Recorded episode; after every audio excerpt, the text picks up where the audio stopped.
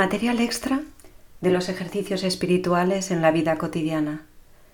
Textos de Tomás de Kempis. De los ejercicios espirituales del buen religioso, capítulo 9. ¿A qué fin se han de dirigir todos los ejercicios espirituales? Todos los ejercicios se han de dirigir a este fin y blanco, a vencer nuestras pasiones, a modificar la propia voluntad, a despreciar el mundo para amar a Dios, a refrenar la carne y elevar el espíritu a las cosas espirituales, para que sosegados y dominados todos los afectos, se obtenga la pureza de corazón y la paz del alma. Trabajarás poco y hallarás gran descanso. El tiempo de nuestra peregrinación es breve, pero nuestro premio será un gozo sin término.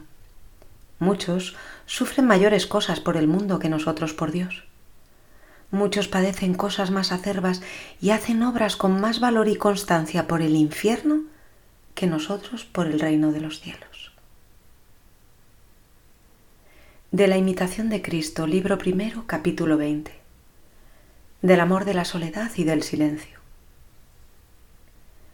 Busca tiempo conveniente para dedicarte a los asuntos del alma y piensa con frecuencia en los beneficios que de Dios has recibido. No hagas caso de las cosas curiosas, lee tales materias que acarreen más compunción que ocupación. Si te apartares de conversaciones superfluas y de ociosas diligencias, así como de escuchar novedades y rumores, encontrarás tiempo suficiente e idóneo para dedicarte a buenas meditaciones. Los mayores santos evitaban cuanto podían la compañía de los hombres y preferían vivir a Dios en el secreto de su retiro. Dijo uno, Todas las veces que estuve entre los hombres, volvíme a casa menos hombre. Bien lo experimentamos esto muchas veces cuando hablamos mucho. Más fácil es callar del todo que no excederse en las palabras. Más fácil es estarse oculto en casa que poderse guardar bastante fuera de ella. Por tanto, el que pretende ser hombre interior y espiritual le conviene apartarse con Jesús de las turbas. Nadie aparece con seguridad en público, sino el que de buena gana está oculto. Nadie manda sin riesgo, sino el que aprendió bien a obedecer. Nadie se goza con seguridad, sino el que siente en sí mismo el testimonio de la buena conciencia. Sin embargo, la seguridad de los santos siempre estuvo acompañada del temor de Dios, ni por esto dejaron de ser en sí menos solícitos y humildes, porque fueron eminentes en grandes virtudes y gracias, pero la seguridad de los malos nace de soberbia y presunción, y al fin se torna en su propio engaño y confusión.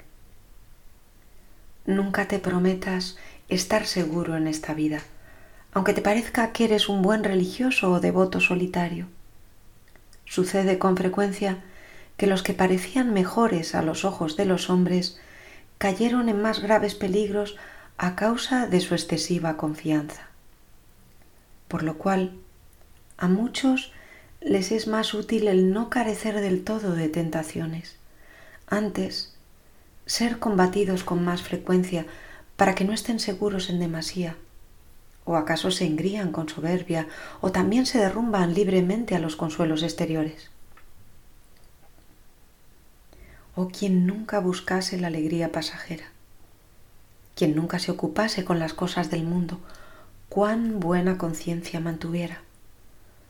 ¿O quien cercenase toda solicitud vana y pensase solamente en cosas saludables y divinas y pusiese toda su esperanza en Dios, cuán grande paz y descanso poseyera. Nadie es digno del celestial consuelo si no se ejercita con diligencia en la santa compunción. Si quieres compungirte, en tu corazón entra en tu aposento y echa fuera todos los tumultos del mundo conforme a lo que está escrito.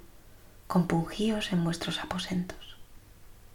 En la celda encontrarás lo que a menudo perderás fuera de ella. La celda, si se habita continuamente, se hace dulce y agradable, y si no se guarda bien da fastidio. Si al principio de tu conversión la habitares y guardares bien, Después te será tu más amada amiga y tu más grato consuelo. El alma devota aprovecha en el silencio y quietud y allí aprende los secretos de las sagradas escrituras. Allí encuentra fuentes de lágrimas con las cuales todas las noches se lava y limpia, para que así se haga tanto más familiar a su Criador cuanto más lejos se encuentra de todo tumulto del siglo. Por lo cual, el que se aparta de conocidos y amigos merecerá que Dios se acerque a él con sus santos ángeles. Mejor es estar oculto y tener cuenta de sí que descuidándose de sí hacer milagros. Es loable para el hombre religioso salir pocas veces, huir de ser visto y tampoco desear ver a los hombres. ¿Por qué quieres ver lo que no te es lícito poseer?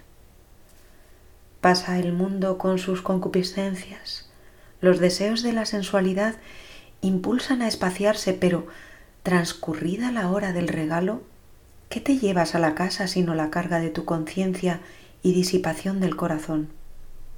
La salida alegre, con frecuencia, acarrea una triste vuelta y la alegre vigilia de la tarde da lugar a una triste mañana. Así, todo placer de la carne entra blandamente, mas al fin muerde y mata. ¿Qué puedes ver en otra parte que pueda durar mucho tiempo bajo la vista del sol? ¿Crees acaso que te saciarás, pero no podrás lograrlo? Si vieres ante tus ojos todas las cosas del mundo, que fuera sin una vista vana. Levanta tus ojos a Dios en las alturas y ora por tus pecados y negligencias.